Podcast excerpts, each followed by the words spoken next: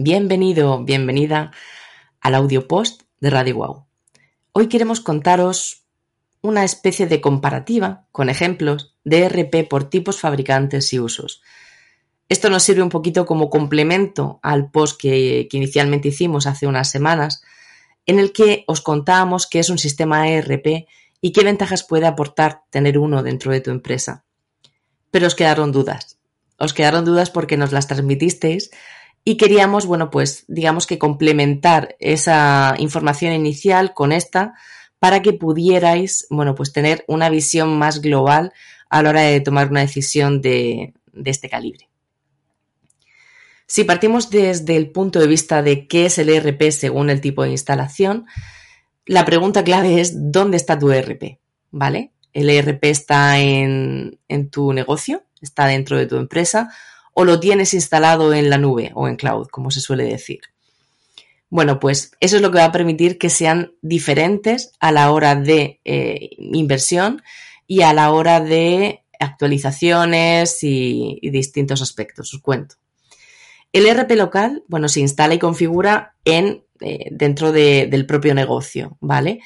Eh, lo que implica que, bueno, pues hay una, compra inicial del software, lo que implica una inversión inicial mayor eh, que en otros casos y eh, tiene que estar eh, instalado sobre un hardware que también tienes que adquirir. Esto hace que, bueno, que, el volumen inicial de inversión sea mayor, además de tener también en cuenta el sistema de seguridad informática, porque hoy en día es esencial, ¿no? ¿Esto qué, qué ocurre? Que además tienes que tener un determinado mantenimiento del software para que no se te quede obsoleto y eso es un pago normalmente suele ser anual, ¿vale? Puedes no pagarlo, pero obviamente se queda el, software obsoleto en, muy poco tiempo y la tecnología al ritmo que va es algo que no es aconsejable.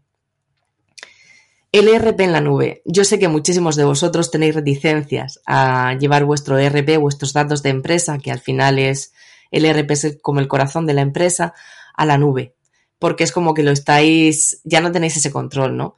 Pero bueno, eh, dista bastante de lo que es la realidad, ¿no? En, las empresas proveedores del servicio tienen primero un sistema de seguridad eh, bastante, bastante más elevado y bastante más eh, fiable de lo que podemos tener nosotros en nuestras instalaciones.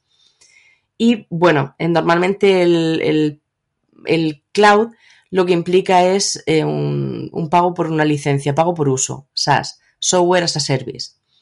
Y bueno, bueno, obviamente hay una implantación de unos, servicios de implantación de puesta en marcha, eso en, ambos casos. Y eh, se paga de forma mensual o anual en función de cada fabricante. Y ahí van incluidas actualizaciones del sistema que normalmente el cliente ni se entera. Además de que al estar todo en las instalaciones del fabricante, tú no tienes que hacer ninguna inversión inicial ni estar preocupado del hardware ni de las actualizaciones, ¿no? Esto es, bueno, pues yo creo que quita bastante dolores de cabeza, ¿no? A un empresario que al final se tiene que preocupar de, su negocio. En función del tipo de solución, ¿esto qué quiere decir? Vale. Existen dos tipos de ERP. El ERP horizontal, que sería el estándar, que es eh, válido para cualquier sector sin diferenciar las casuísticas que cada sector tiene. Mm, dependiendo de una casuística u otra, esto será recomendable o no. ¿vale? Y luego el RP vertical, que eh, sí que es cierto que permite eh, entrar un poquito más en detalle en la especialización. Es un RP especializado para un sector concreto que lo que hace es decirte eh, cómo mejorar tu, tu, sistema de trabajo acorde al sector en el que te encuentras inmerso, ¿no? no es lo mismo hablar de calzado que de textil y no es lo mismo hablar de, por ejemplo, alimentos congelados y que del mueble, ¿no? Entonces, eh, cada uno tiene sus características y los eh, verticales, lo que los ERP verticales, lo que hacen es resolver esas características, esas casuísticas concretas que tiene cada uno de los sectores. Y por último, pero no menos importante, es el ERP por, fabricante.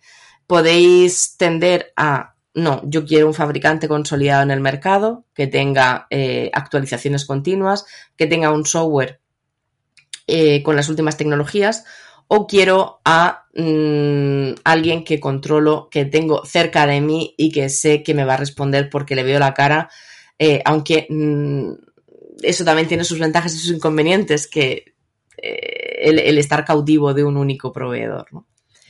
Bien, el marcas y RPs que os recomendamos, pues Microsoft Dynamics 365, que bueno, que es un software que está continuamente actualizado. Las últimas avances tecnológicos de Microsoft han permitido una gran interconexión con otras soluciones, lo que hace que, bueno, que, que sea mucho más versátil y que sea escalable y que se adapte a tu negocio.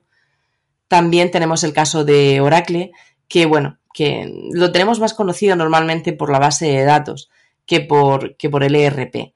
Pero de la misma manera que Microsoft, bueno, pues aporta soluciones tanto estándar como que eran las horizontales como verticales, dependiendo de, las necesidades de, las empresas. SAP, bueno, pues otro gran eh, fabricante dentro del, mercado de los ERPs, que, eh, bueno, pues trata de, cubrir muchísimas necesidades, requisitos que tienen las empresas y normalmente suele ir a empresas de mayor envergadura, de mayor tamaño. Sage, eh, también, bueno, pues Sage también tiene la versión de Business Cloud eh, con dos versiones distintas. Eh, lo único que, bueno, que es importante dimensionar la empresa al, elegir una de las versiones porque el cambio a la otra implica un, cambio total de directrices, ¿no? Entonces, no es una mera actualización, sino que es un, cambio, ¿no? de software. Odoo es un, es un ecosistema también modular que, bueno, que a priori es muy estándar, pero la realidad es que está detrás un, único partner y que lo que hace es que sean, bueno, pues desarrolla esa medida basado en ese, en ese estándar inicial. Y así podríamos estar hablando de, muchos ERPs, de desarrolladores más a medida, otros que son más estándar, eh, pero bueno, eh, lo tenéis todos los nombres que hemos visto así un poco más relevantes incluidos en el post y em, para que podáis ver ejemplos y casos concretos. Y por último, pero no menos importante, el ERP por usos, es decir, ¿para qué voy a utilizar mi ERP? Porque seguro que hay áreas de vuestra empresa que son mucho más importantes o prioritarias para vosotros que otras. Si la empresa tiene producción o fabricación, obviamente ese, ese elemento será muy diferencial, porque estaremos hablando de que es importante tener un control exhaustivo de costes y márgenes, eh, así como por ejemplo de los stocks de, productos terminados o, semiterminados. Por otro lado, pues si hablamos de que el comercio mayorista y minorista es vuestro cliente y es, clave para vosotros, el tema de, la entrega del producto en tiempo y forma también será un, un elemento muy diferencial. Recursos humanos, perdón la gestión humana eh, es clave. Y luego va a depender un poco de qué queráis tener incluido en el ERP, por un lado, y por otro lado, eh, si lo tenéis vinculado a otro software que pueda estar interrelacionado con el ERP. En cuanto a ventas y CRM, pues si el ERP es la parte de, de, gestión interna de la empresa, el CRM es la externa, es la relación con el cliente. Y esto es esencial. De la misma manera puede estar o dentro del ERP o puede estar vinculado al ERP con una solución externa, dependiendo un poco de, la, gestión comercial que tengáis, es más o menos intensiva. Y luego el tema de la cadena de suministro, que obviamente todo el tema de aprovisionamientos, perdón, es esencial, ¿no? Eh, con lo cual, bueno, pues eso hace que todo el tema de la logística, del almacén y de cómo hacemos eso de manera más adecuada eh, para ahorrar tiempo y costes, pues sea clave para, vosotros, ¿no? Si ese es un punto esencial.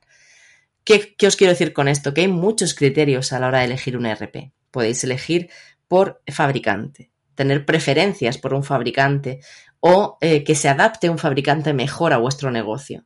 Podéis elegir en función de cuáles son las áreas que mejor trabajan y que mejor se adaptan a mi negocio. O podéis elegir la especialización o estar en la nube o estar en local.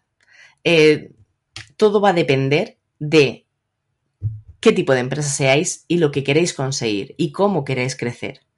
Eh, os invito a que leáis el post en, detalle y que si tenéis cualquier duda, eh, desde Wow Technologies estamos a vuestra entera disposición para ayudaros a enfocar esa búsqueda de RP de la mejor manera posible. Así que, bueno, sin más dilación, Eh, muchísimas gracias por vuestro tiempo y que tengáis una excelente mañana, tarde o noche. Y, y nada, nos escuchamos prontito, ¿vale? Venga, chao.